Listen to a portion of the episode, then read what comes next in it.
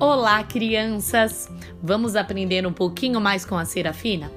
Então pegue seu livro, O Diário Escondido da Serafina, abra ele na página 36 e nós vamos fazer a leitura até a página 39. E aí, já posso começar? Estão preparados? Então vamos lá! Querido diário, você não sabe o que aconteceu nesse fim de semana que passou. Aprendi a fazer tricô com a dona Idalina mãe da Amelinha. Só sei fazer o ponto tricô, o mais simples, na ida e na volta.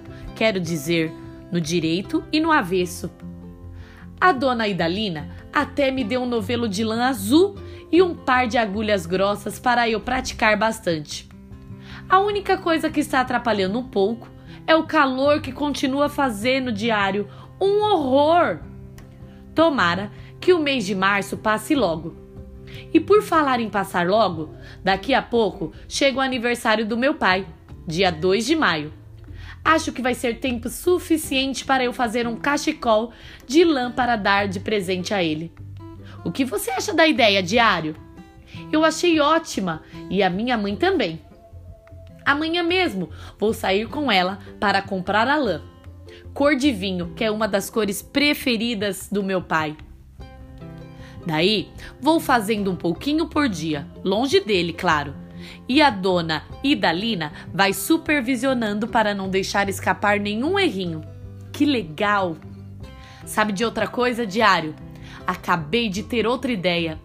A turma toda poderia aprender tricô para fazer um cachecol coletivo para o seu nonô. Ele iria adorar, tenho certeza. Tanto meu pai como seu nonô, sentem muito frio no pescoço. A gente podia até combinar uma coisa. Cada um comprava um novelo de cor diferente e ia fazendo a sua parte, para o cachecol sair listrado e bem colorido. Xiii! O problema vai ser ensinar tricô para todo mundo. Será que vai ser muito difícil, diário? Bom, não custa nada tentar. E agora vou parar de escrever para começar a tomar as providências. Tchau! O mês de março já acabou. O tempo refrescou.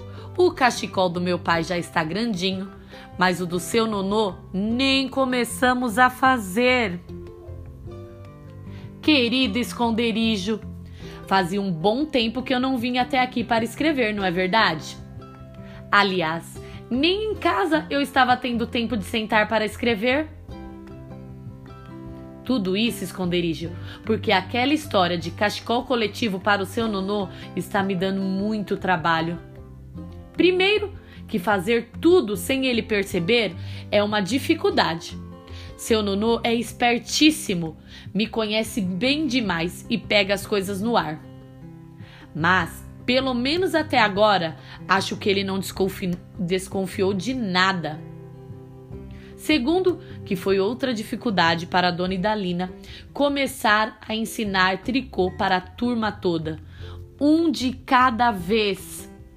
Nos primeiros dias, ela teve que ter mais paciência que aquele Jó, de quem a minha mãe e a minha avó tanto falam e eu nunca perguntei quem era. Só para aprender a pegar na agulha direitinho já foi um Deus nos acuda. Para começar a fazer os pontinhos, tirando de uma agulha e passando para outra, foi outro Deus nos acuda.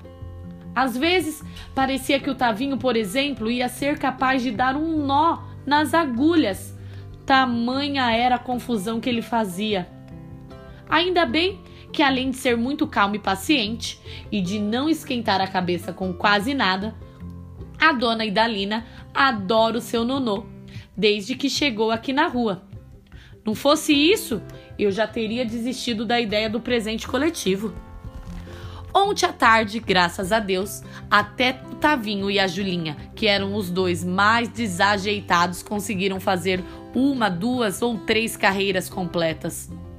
Agora, pelo menos a gente pode dizer que a turma toda já tem noções básicas de tricô suficientes para fazer um belo cachecol para o seu nonô, até o dia 11 de outubro, véspera, véspera do aniversário dele.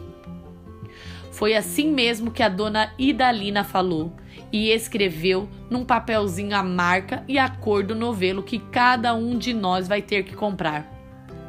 As agulhas ela vai emprestar. E sabe a cor que caiu para mim? Lilás, que eu adoro, principalmente quando fica pertinho do roxo. Ficou combinado que, pelo menos no começo, a gente vai se encontrar na casa dela duas vezes por semana para dar aquela arrancada inicial no cachecol coletivo. Vamos começar para valer na semana que vem, a terceira de abril. O que eu queria mesmo era ver se a gente conseguia terminar até julho, no máximo, que era para o seu nonô poder ficar com o pescocinho agasalhado já neste inverno. Nem que fosse para a gente dar o presente adiantado, coisa que eu não gosto nem um pouco de fazer. Mas, se for por um motivo justo, será que vai dar tempo? Ai, não sei. O que eu sei é que está na hora de parar com esta conversa mole para pegar o tricô e fazer crescer um pouco mais o cachecol do meu pai. Tchau, esconderijo! Galerinha, hoje nós vamos aprender com a Serafina sobre as estações do ano. Você sabe quais são as estações do ano? O calor. Qual é o calor, Projac? É o verão, gente. E depois do verão, hum, será que é o inverno?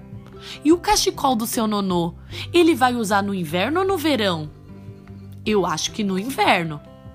Então, para que você entenda um pouquinho mais quais são as estações do ano e como elas ocorrem, assistam aos vídeos que estão aí na trilha e no final tem um joguinho para você colocar em prática o que você aprendeu. Espero que vocês tenham gostado. Até a próxima. Tchau, tchau, galerinha!